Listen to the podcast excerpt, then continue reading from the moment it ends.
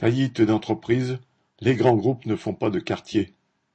Depuis la fin de l'année 2022, le nombre de faillites d'entreprises, et en particulier des plus petites entreprises, est en forte augmentation, avec une hausse de 50% sur un an, et le mouvement s'accélère.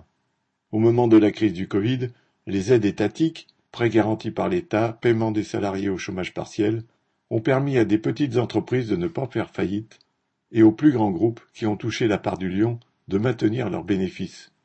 Mais le quoi qu'il en coûte est terminé, a décidé le gouvernement, en tout cas pour les plus petites entreprises, et aujourd'hui, celles-ci doivent rembourser leurs emprunts quand elles y ont eu droit. Surtout, elles doivent faire face aux hausses vertigineuses des prix de l'énergie et des matières premières.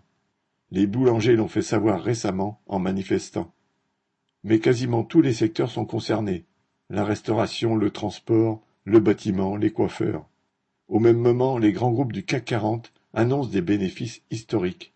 Ces bénéfices ne sont pas le signe que l'économie se développe. Au contraire, ils sont l'expression que dans cette période de crise, la concurrence est de plus en plus exacerbée et que les grands groupes, qui sont hégémoniques dans leur secteur, comme dans l'énergie, le transport maritime, les matières premières ou les produits alimentaires, sont en position de faire monter leurs prix. Ainsi, ils contraignent les plus petites entreprises, avec qui ils sont en affaires, à leur céder une partie croissante de leurs bénéfices, au point que les plus faibles, les plus petites, en viennent à mettre la clé sous la porte. Quant aux travailleurs, ils sont en bout de chaîne et sont ceux qui payent le plus cher. Toutes les hausses de prix se cumulent et se répercutent sur les prix des produits de consommation courante.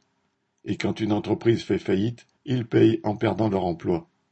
Mais si, dans la guerre économique, les grands capitalistes sont les plus puissants, dans la lutte de classe, les travailleurs sont ceux qui pourraient tout remettre en cause. La domination de la classe capitaliste se fonde sur leur exploitation. Toute la richesse sociale produite vient de leur travail.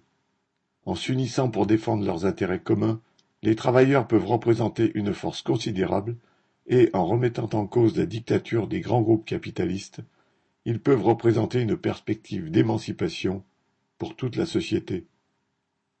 Pierre Royan